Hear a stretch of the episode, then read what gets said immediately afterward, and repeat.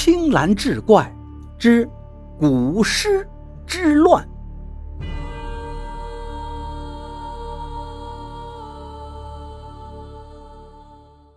话说这天一大早，村里的养鱼大户田贵生慌慌忙忙跑到了连山的家中，急切地敲响了连山家的大门。此时，连山正在院子里做木匠活。听到敲门声，便走过去打开大门。二哥，出事儿了，您快跟我去看看吧。连山在村里本家排行老二，所以同辈分比他小的都习惯他叫他一声二哥。连山看对方语气急切，知道可能是出大事了，没敢多问，只说了一句“走”，随后锁上门，跟着田贵生就往出事地点赶去。等到了地方，那里已经围满了人，地上摆着一口棺材，棺材盖已经被打开了，一群人在那七嘴八舌地议论着。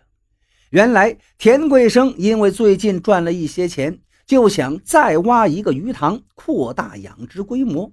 天刚亮，他便带着一台挖掘机来到了事先选好的地点开工，结果挖着挖着。挖掘机的铲子似乎碰到了木头一样的东西，除去盖在上面的泥土，才发现这是一口棺材。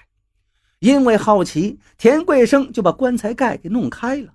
这一打开不要紧，发现里面躺着一具穿着古代官服的古尸。这具古尸并没有完全腐烂，身上还覆盖着一层干皱的皮肤，嘴里两颗獠牙微微的外露。指甲也有三寸多长，更为诡异的是，他的额头上贴着一张怪异的黄色符纸。田贵生看到棺材里的情形，知道要出事儿，他也没想到能挖出这么个玩意儿，就赶紧跑去把连山找了过来。连山凑近棺材一看，知道了事情的大概，他对大家说道：“这里面的东西谁都别动，来几个人，先把棺材抬到祠堂去。”改天择个吉日，给他另寻一个好地方再埋了。这时，从人群中走出来几个身强力壮的年轻人，帮忙抬起了棺材。到了祠堂，连山让人把棺材放到中间的位置，然后在棺材的前面放了一盏油灯、一只香炉，又用墨斗把棺材围了几圈，布了一个困尸阵，以防万一。布置好以后，连山就去选地方了。准备择良辰吉日，把这口棺材重新埋葬。祠堂的位置很偏僻，附近没有人家，平时也没有什么人，只有到了祭祖拜神的时候，才会有人来添些香火。可是这天傍晚，有两个人偷偷摸摸就溜进了祠堂。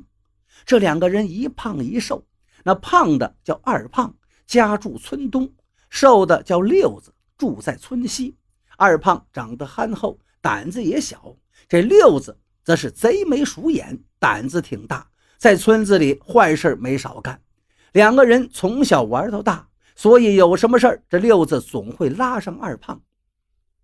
白天的时候，他们两个人也在现场。六子那双贼眼早就盯上了棺材里那些陪葬品，还有尸体手上戴着的那枚玉扳指。二胖本来不想来。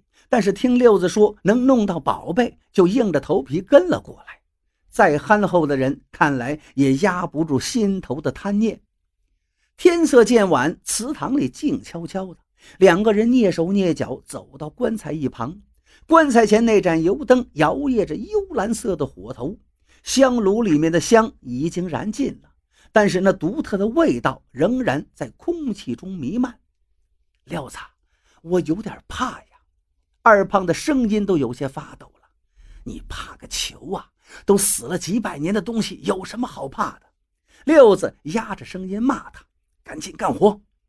二胖从腰里抽出一把匕首，慢慢摸索着，把系在棺材上的墨绳噌的一下就给割断了，接着又连续几刀把所有的墨绳全都割断。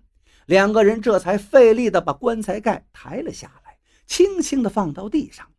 由于怕被人发现，他们连手电筒也不敢用，只能摸黑寻找东西。幸好六子脑筋灵活，棺材里陪葬品放的位置，他大概都记得。不一会儿，就把棺材里的东西都拿完了，最后只剩下那件戴在尸体手上的玉扳指了。二胖，我来按住尸体的手，你力气大，你把那个玉扳指撸下来。二胖答应一声，便开始在棺材里摸索着，找到了那只带着玉扳指的手。摸了半天，终于摸到。他用手捏着扳指，使出吃奶的力气往外拽。可是因为年代久远了，那个扳指已经和那尸体的手指粘在了一处。二胖拽了半天也没拽下来。就在这时，一声凄厉的猫叫从后面传了过来。二胖被吓得腿一软，就扑倒在那具尸体之上。